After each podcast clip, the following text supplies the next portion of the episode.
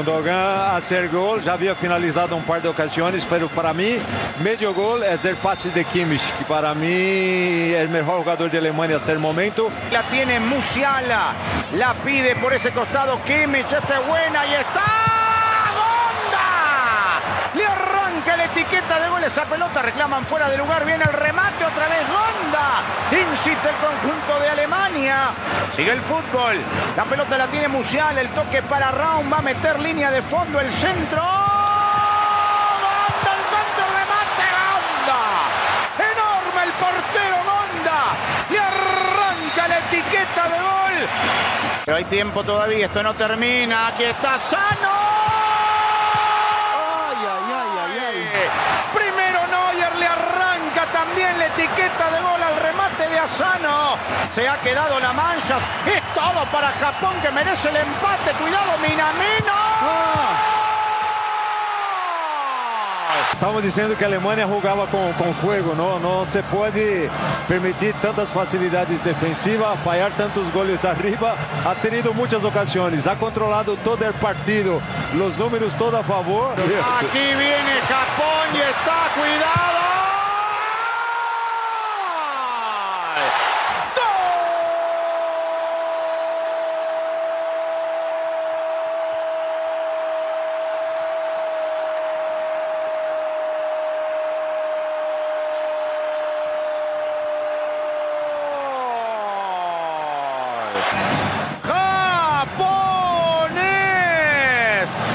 Lo hizo Asano, que entró con ganas, que reemplazó a Maeda, que se metió en el partido temprano y a los 37 minutos le voltea tortilla a la mancha.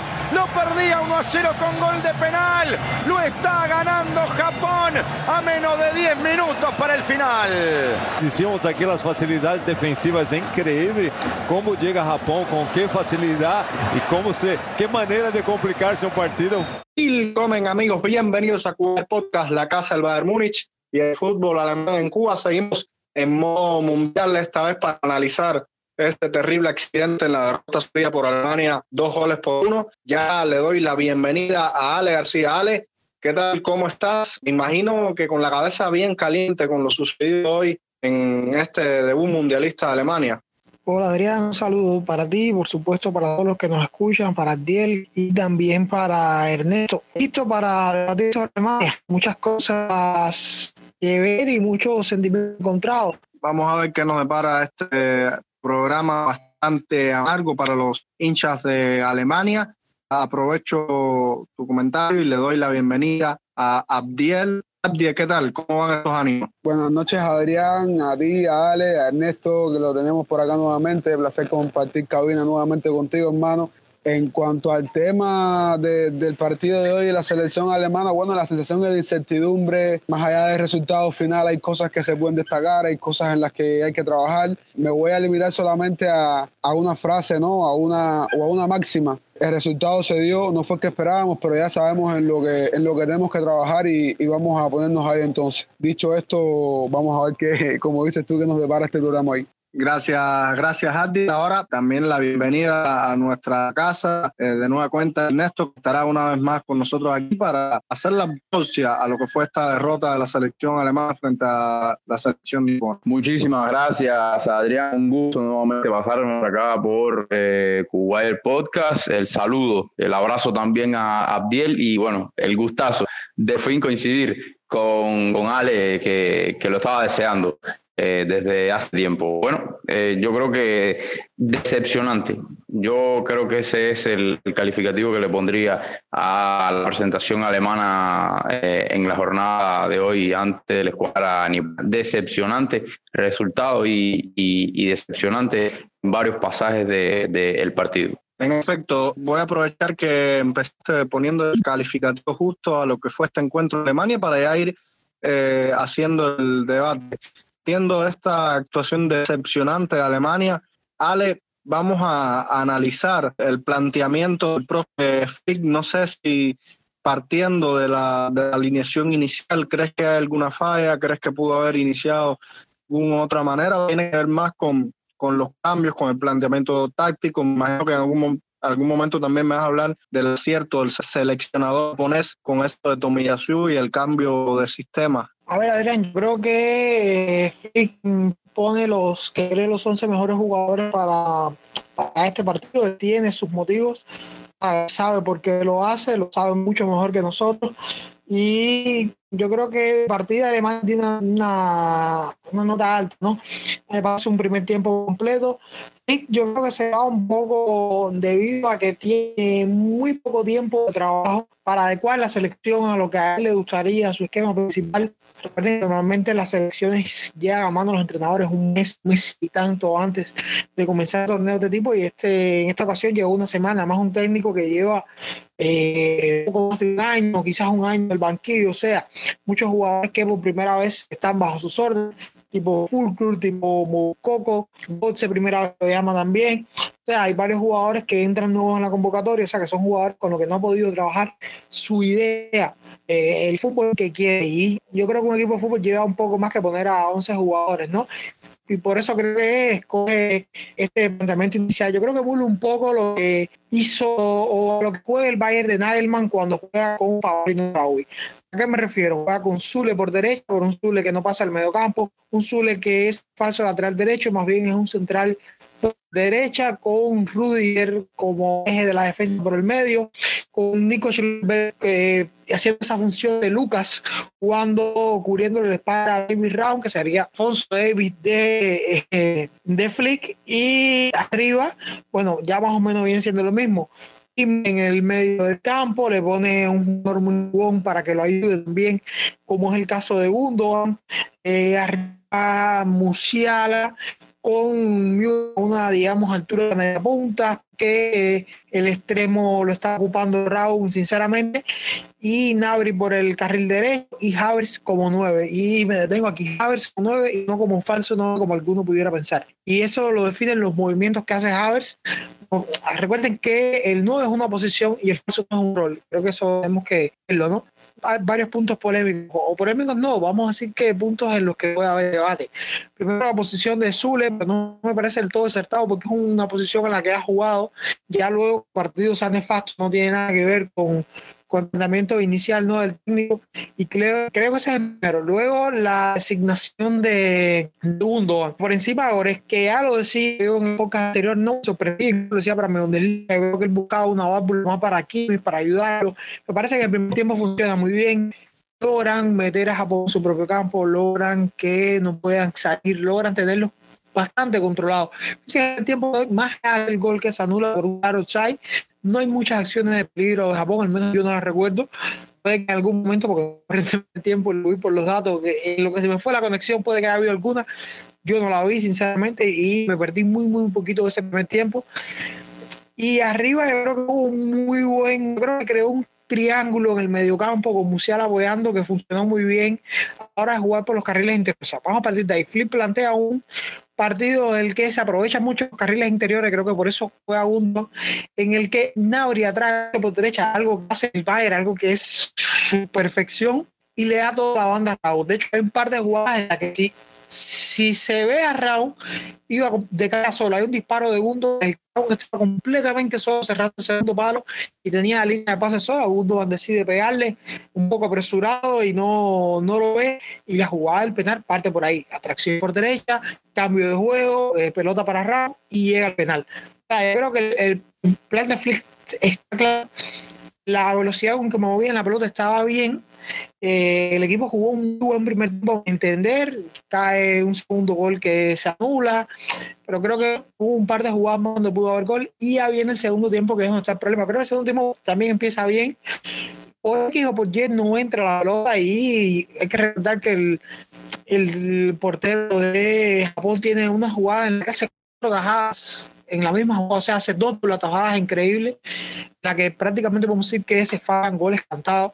Y yo creo que eso también termina decidiendo la el partido, porque a diferencia de Flick, el técnico japonés sí leyó y sí se mantuvo fiel a su plan y eh, cambios exactos, hizo que su equipo cambiara, estiró, hizo que el equipo se estirara en vez de achicarse como estaba, en vez de en un cuadro bastante atrás, bastante cerrado, y estiró las líneas, le hizo mucho daño a Flick, cambios, todo por el contrario del técnico nipón.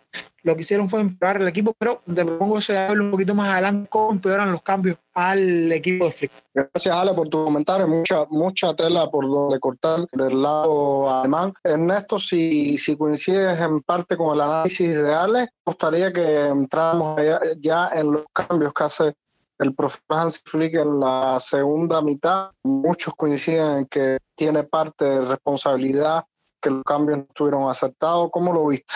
Coincido en, todo lo que dice Ale. Eh, realmente una, se puede decir que, que fue un, ha despaliado tácticamente eh, el encuentro y creo que coincido a plenitud con él. Ahora, creo que también se ha sido un poco excesivo con Hansi Flick, ¿eh? porque vamos, vamos o sea, yo creo que todos podemos estar de acuerdo que antes del, del 1-1 perfectamente el partido podía haber sido 3-0. O sea, pintaba para un marcador, un marcador de 3-0, 4-0 eh, favorable a Alemania. Ahora, ¿qué se le puede remarcar a Hansi Flick? El haber dejado muchísimo tiempo a Kai Havertz en cancha. Yo creo que eso es eh, criticable cuando más, porque realmente para mí no aportó nada con y sin balón, no aportó absolutamente nada, pero también hay que ser objetivo. O sea, en qué, eh, o sea, Hansi Flick no es culpable tampoco de que Alemania haya fallado tantas ocasiones, de que el portero haya sido eh,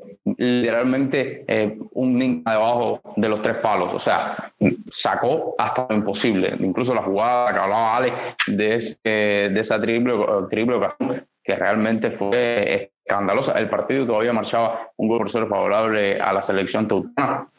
O sea, que yo creo que en ese aspecto mm, yo no culpo del todo a Hansi Flick. Ahora, sí le costó mucho trabajo encontrarle, eh, digamos, eh, la vuelta porque el costado izquierdo de la selección alemana comenzó a ser un coladero con los cambios del conjunto nipón. Eh, David Raum y Nico Schlotterberg le costó le costaron muchísimo trabajo retroceder y hay otra cosa y es que los cambios no surtieron efecto.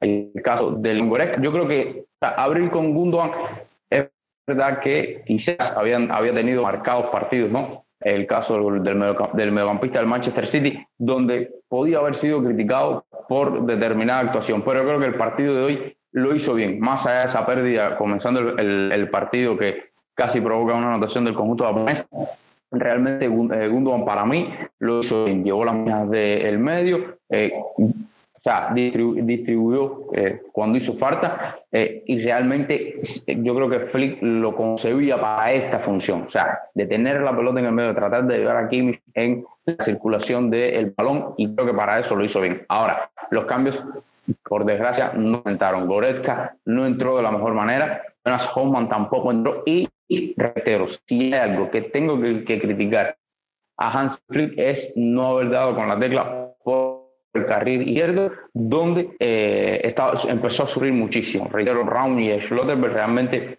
eh, no supo eh, darle la vuelta a, esa, a esa situación. También a favor de, de Hans, también pienso ¿no? que salió a buscar el, el, partido. Pero hay algo que tengo, reitero, que remarcarle realmente es lo que ya dije de a nivel defensivo y lo otro, creo que dejar demasiado tiempo acá en cancha sea, pedía la selección eh, en este partido en específico, pedía gritos de área a alguien como uh, Niklas Fulcrum que ayudara con ese juego de, de, espalda a generar espacios. Yo creo que hoy era un partido que, que se pintaba, sobre todo en la segunda parte, cuando entra Tobias, cuando le pone un poco más de, de físico en el área con la cura, con Tomiyasu y con, con, el otro central eh, japonés, yo creo que ese era el momento de meter a Fulkrug y por ahí tratar de eh, causar más peligro a la saga nipona. Abdiel, partiendo de los comentarios de, de Ale y de Néstor, me gustaría también tu, tu, lectura del plan de Flick, los cambios que tú hubieses hecho en, en, esa alineación. Quiero que me evalúes, como fiel seguidor del Borussia Dortmund, la actuación de Nico y de Zule. Salen un poco criticados en el día de hoy. Voy, voy un poco, un poco, no, bastante con, con la línea de pensamiento de Alejandro y Ernesto y, y, en términos generales me parece que el partido se plantea de inicio sobre lo que quiere Hansi Flick, incluso lo, lo que nos eso antes de caer en, el, en, la pregunta que me hiciste de Nico Lotterby y Niklas Zule. Eh, me parece que el, que el planteamiento inicial eh, se trabaja en lo que Hansi quiere pero lo que nos pesó y a la postre lo que nos costó el partido fue la falta de contundencia eh, de prácticamente todos los jugadores de la selección, porque todos son culpables. El fútbol es un, un, deporte de equipo y los goles simplemente no cayeron, ya sea porque la pelota no quiso entrar o porque el portero de Japón tuvo su, su actuación destacada, que más allá de que, de que haya parado la pelota, para eso está ahí, ¿no? Que es para, para atajar. Dicho esto, vamos a entrar un poco en, en dinámica, ¿no? En la pregunta que me, que me haces, caso concreto de Niklas Zule y de y de Nico López. A ver, eh, Nicky no es para nadie raro, los que lo conocemos, no que juegue lateral derecho. Y me parece que fue de más a menos en el partido, en el sentido de que en la última jugada, en el último gol, eh, Zule es el que habilita a, al atacante japonés. Y concretamente también eh, le gana la espalda a Nico López. O sea, me pareció un poco como que eh, blando Nico a la hora de marcar, de hacer el marcaje sobre el jugador japonés que venía, que le ganó la espalda, que está bien que te la pueda ganar porque estás a riesgo, porque juegas adelantado, porque tienes que, hacer cobertura a lo que a lo que viene haciendo eh, David Round, pero no se, no se puede ser tan, eh, vamos a decir, blando a la hora de, de, hacer un marcaje. Si es necesario, túmbalo. El partido está, el partido está empatado, hay oportunidad, queda tiempo todavía túmbalo afuera del área, te ganas la amarilla, pero no, no, no estás a riesgo de que te marquen. Y miren, de todos los lugares que podía entrar esa pelota, entró por donde menos se la esperaba Noel. Que la gente dice, sí, pudo haber sacado la mano, pero señores, vamos a estar claros. Eh, el jugador, el atacante japonés se hizo la jugada y la definió de, excelente manera. Noel, Noel, no, nadie iba a hacer nada en esa jugada. Entonces, en el segundo gol que, que encaja Alemania, eh, me parece que tanto Niklas Zule como Nico Lotte tuvieron gran parte de la culpa. Eh, dicho esto, estoy de acuerdo en lo que dice Ernesto, que, que Hansi, si bien es cierto que se demoró un poco en el tiempo de juego que estuvo Javier sobre la cancha, me parece que, que también pudo Hansi Flick eh, reforzar un poco la banda izquierda esa, donde estuvo Round por todo el partido, eh, prácticamente siendo incisivo y, y, el ataque de Alemania se hizo, se mostró principalmente por ahí. Eh, también leí por ahí que Musiala cuando sale, que, que, Alemania se rompe. No, no, no, no, Alemania no se rompe. El técnico de, de, de, los japoneses hace una lectura excelente del partido y Alemania tuvo 60, 65 minutos de muy buen, de muy buen partido, aunque no fue contundente. Y de ahí en adelante el técnico japonés vio las carencias de su equipo, supo hacer una lectura excelente, no correcta hizo una lectura excelente. Mete a Ritsu, mete a Tomiyasu, mete a Minamino, que, que, jugó en el Liverpool, ahora en el Mónaco. Y me parece que Japón fue un merecido, eh, fue merecido vencedor, ganó con justeza. O sea, Alemania lo tuvo, dependía de ellos ganar el partido, no fueron contundentes y por ende el técnico japonés, que para eso le pagan, valga la redundancia, hizo una lectura buena, le ganó la mano a Flick en ese aspecto, me parece, y supo remontar el partido con contundencia, que fue lo que le faltó a Alemania. Japón tuvo en el cierre de partido lo que le vino faltando a Alemania durante 65 minutos de juego. Es una opinión mía pública, lo dicho, que para mí Kai Havertz no es el 9 de Alemania. Havertz sí puede jugar por detrás del defensa, por detrás del delantero, perdón, discúlpenme pero de nueve sigo echando en falta la, referencia de Alemania que no la tenemos ni la, la, la, tuvimos en este partido, ni la tuvimos en la Eurocopa, ni la tuvimos en Rusia 2018. Es la opinión mía. Havertz sí puede jugar en Alemania porque calidad tiene y Hansi Flick, va a quedar redonda, sabe mucho más de fútbol que yo. Y, y, si le damos por algo, pero no de nueve. Es lo que, es lo que me viene faltando y el ajuste que hay que hacer. Yo sí creo que la salida de Musiala a Diel termina por, por romper Alemania porque porque antes ya había salido Müller, antes ya había salido Gundogan, y si sacas a Musiala estás renunciando a lo principal que había planteado durante el partido, que era el juego interior. Entonces sale eh, Musiala, creo, junto con para hacer el doble campo. Quizás no estoy, no estoy todo lo claro, pero creo que es así. ¿Qué pasa cuando, eh, o sea, cuando cuando terminas ya de sacar a Musiala, renuncias por completo al juego interior, queda solo que como ese futbolista capaz de ir por dentro y las opciones de Boca que no entra bien al partido. Entonces ya al poner a Fulcrum está apostando casi netamente a jugar a extremos por fuera y eh, lanzarle centro. No fue efectivo en absoluto. Y para colmo, eh, no tienes quizás los mejores efectivos para ello. Tienes a por derecha, que tuvo una acción súper discreta y que tampoco siempre ha sido ese gran extremo centrador, siempre ha sido más un extremo de llegar él y por eso es un extremo que anota bastantes goles, sobre todo en uno contra uno, eh, muy efectivo. Y para colmo luego sacas a Nabri, extremo natural que por supuesto estaba una cambiada, que quizás no es el mejor perfil para central, y terminas metiendo un poco. O sea, terminas metiendo a otro jugador de área que sí que es cierto que puedes lanzarse por fuera, pero eh, estás como poniendo un techo con jugadores fútbol muy poco arriba, pero ¿cómo le haces llegar la acción a esos jugadores? Porque a Gómez lo vimos dos veces, cuando las cámaras lo pusieron, cuando entró, e hizo el cambio, y luego en la jugada rara aquella donde un córner trata de pegarle y exige un penal inexistente. O sea, yo ahí la, la lectura eh, me parece errónea completamente. Lo otro que hay que señalar es eh, algo que yo yo creo que es poco la gente recordarlo ahora, pero es que lo dije durante mucho tiempo y por qué Nico Schlotterberg no podía jugar en el no era un central del Bayern no porque no tenga calidad, porque la tiene, no porque justo fue el mejor central del el año pasado, sino porque sencillamente no puede jugar a 30 metros de la portería. Si el planteamiento de Alemania contra España va a ser a esa distancia, sencillamente Nico Schlotterberg no puede jugar. Si vamos a jugar dentro del área, si se va a dar la pelota España, si se va a sufrir o en algún momento del partido se va a sufrir, dame 10 Schlotterberg, te los pongo ahí y no nos van a meter gol. Pero ahí arriba sufriendo, no puede. Es, algo que se le vio en el Freiburg, donde tenía todo el contexto del mundo, porque jugaba en su área, cuando salía le sacaban los colores. Recuerdo Modeste sentándolo en el medio del campo. Recuerdo incluso a Nabri sentándole una jugada que tiene que correr hacia atrás, porque siempre ha tenido esa carencia.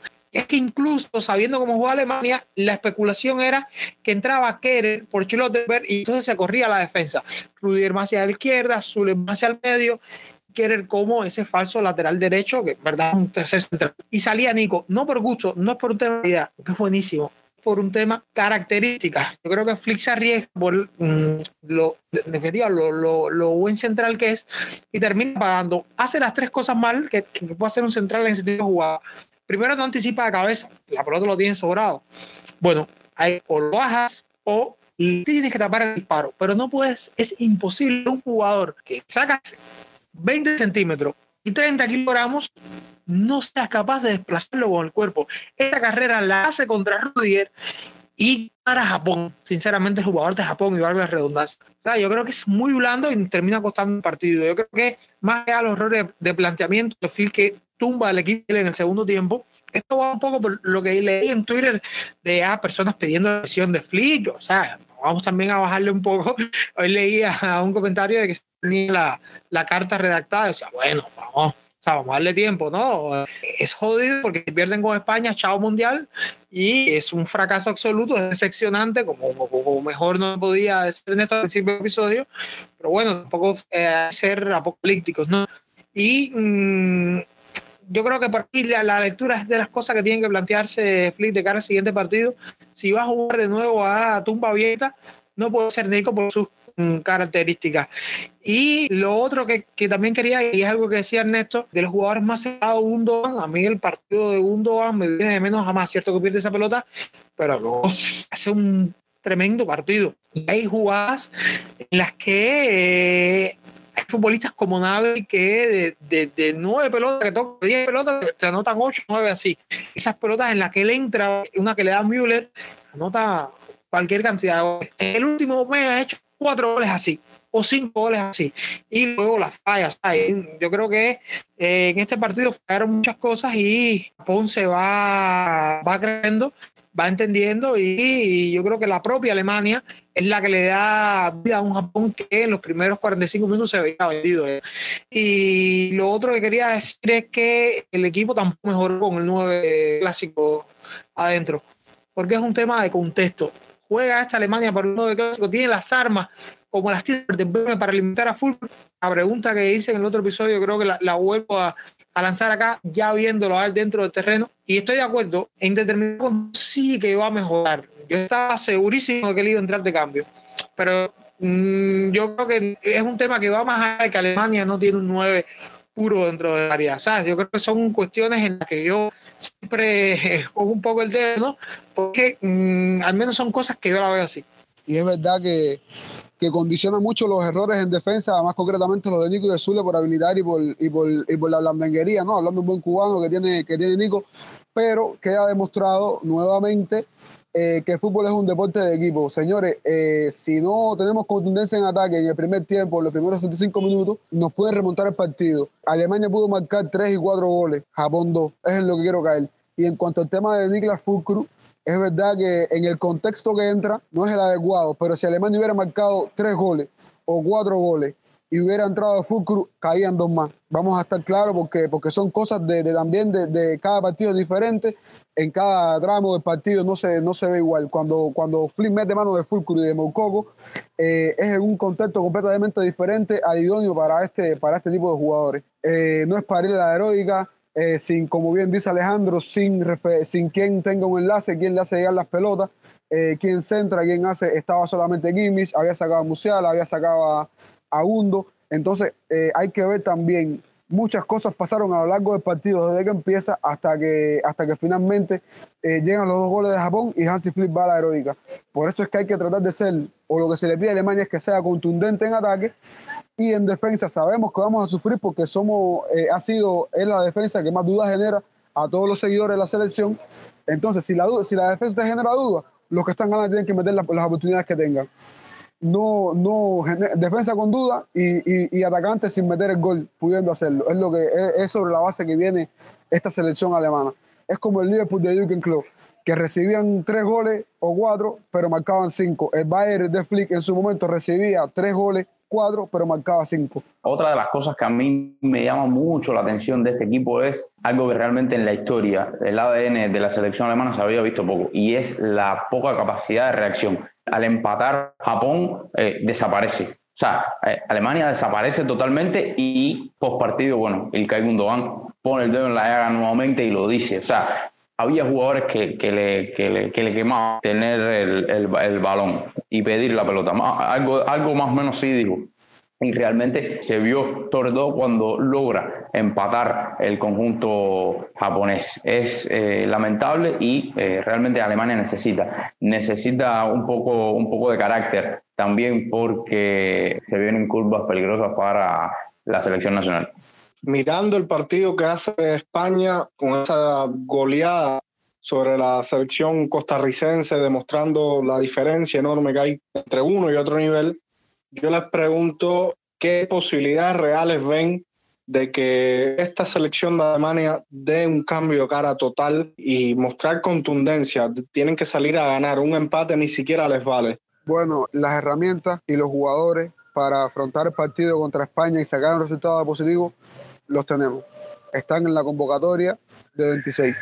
La segunda depende muchísimo, depende muchísimo de lo contundente que podamos llegar a ser. Y en cuanto a cómo saldría o qué ajuste yo haría para enfrentar a España, eh, me parece que es imperativo eh, reforzar esa línea de defensa. Me parece que Gunter tiene que, que, entrar en la cancha por, por, en detrimento de David Raúl. Ya le lo decía, si, si vamos a esperar a España, si vamos a jugarle tú a tú, el tema de Nico López, para no extenderme mucho, Rudiger es el sostén de la selección, Neuer sabemos todo que va a ser el titular.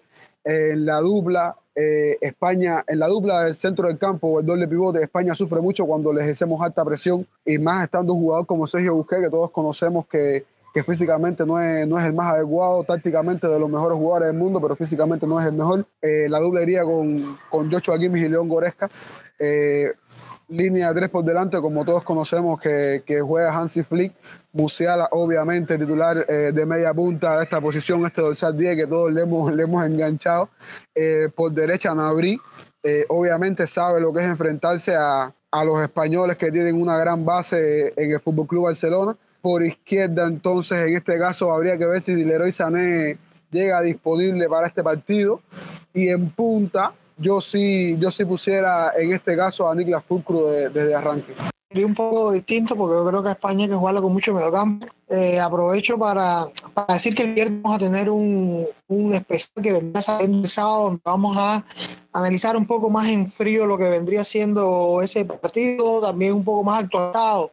Creo que ya para ese día vamos a tener más información sobre Sané por ejemplo, ya este día debe saberse. Sí, te diría que eh, habría que pensar jugar como mediocampista más, no me extrañaría que salieran Kimi juntos y Goretzka juntos, porque sería una opción interesante para luchar en el mediocampo de España que juega muy bien. Son el mismo mediocampo que juega en el Barcelona, pero juegan de manera distinta, o sea, tienen otro rol cada jugador, cada uno de los tres tiene otro rol los hace un medio más completo. Eso simplemente lo vamos a estar viendo el viernes, por eso te digo que eh, yo lo haría distinto.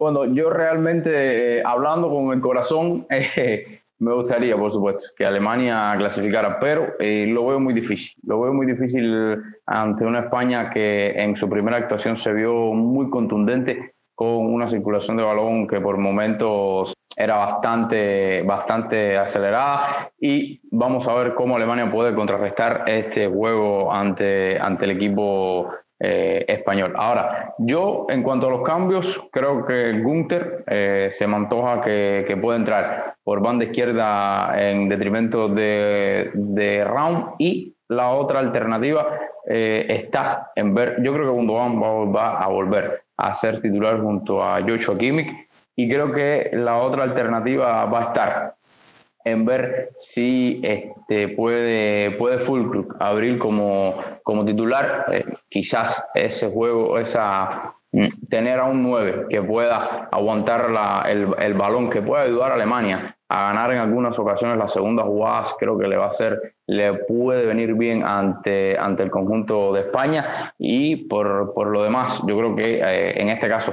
saldría del 11 Kai Havertz. Ya digo, eh, con el corazón me gustaría que ganara Alemania, pero con cabeza fría realmente creo que eh, la tiene muy, muy, muy complicada.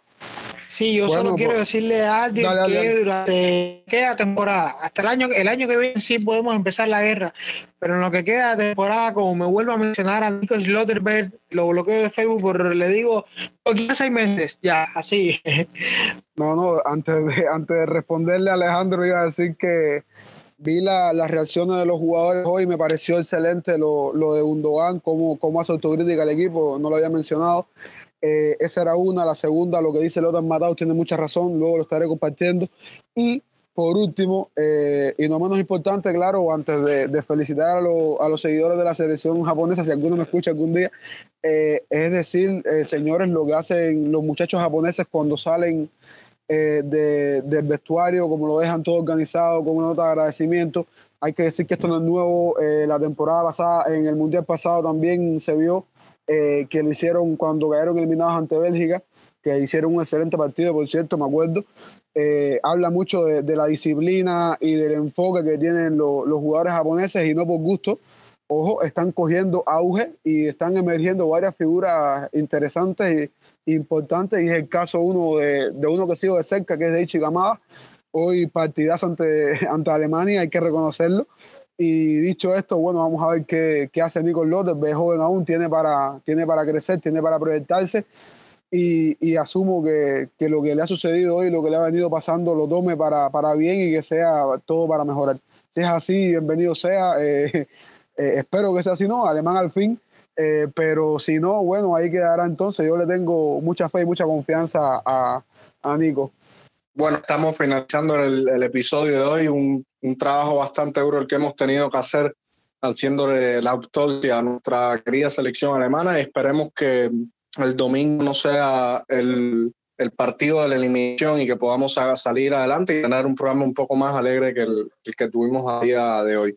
Yo, por supuesto, agradecidísimo con la compañía de Ale, de Ale García, como siempre, de Ernesto y de Adiel. Un gustazo haber compartido esta noche de debate futbolero. Un gustazo para mí siempre compartir con, contigo, con Diel y bueno, con esto que es la primera vez que puedo compartir y de verdad que había hecho no que se lo debía, le debía un podcast en que yo pudiera estar y ha sido un gusto tremendo. No, como siempre, Adrián, un gusto pasarme por aquí, eh, un podcast de lo mejor realmente que, que hay, encantado una vez más de poder compartir contigo, con Abdiel y bueno, del estreno al fin con Alex. Realmente habíamos tenido varios debates por, por privado, por WhatsApp, pero bueno, nunca habíamos tenido esta, esta oportunidad y de verdad que es un gustazo, un gustazo haber podido estar con, con ustedes tres. Bueno, Adrián, por mi parte, sabes que siempre es un placer llegarme por acá y, compartir con ustedes. Ya, ya he dicho en reiteradas ocasiones que me gusta, me gusta debatir con Alejandro. Tiene, tiene una perspectiva eh, y aporta bastante, eh, otra perspectiva y aporta bastante con un punto de vista siempre, siempre, siempre lógico, siempre respetuoso. Y con Ernesto, bueno, es la segunda vez que, coincidimos acá en, en Cuba el podcast, así que es un placer nuevamente, lo reitero, y, nada, nos vemos entonces el, domingo, el lunes, cuando sea el postpartido de, de Alemania contra España y, a ver si tenemos buenas noticias para compartir con los seguidores de fútbol alemán. El gustazo nuestro también tenerte por acá, a Ale también, por supuesto, y Ernesto, y, en efecto, esperemos que el postpartido sea un poco más alegre que el que tuvimos hoy. A nuestros oyentes, agradecerles de nueva cuenta, recordarles que estamos casi todas las plataformas de podcast, iVoox, Google Podcast, Apple Podcast, Anchor, Amazon Music, que ahí nos pueden encontrar y siempre, por favor, eh, le agradecemos sus comentarios, su feedback, su, su like, para que esta familia siga, siga creciendo. Como siempre les digo, disfruten de fútbol, disfruten de fin de semana, en este caso del Mundial. Felicidades para todos los que sus selecciones también han, han ganado. Mías a mí y hasta la próxima.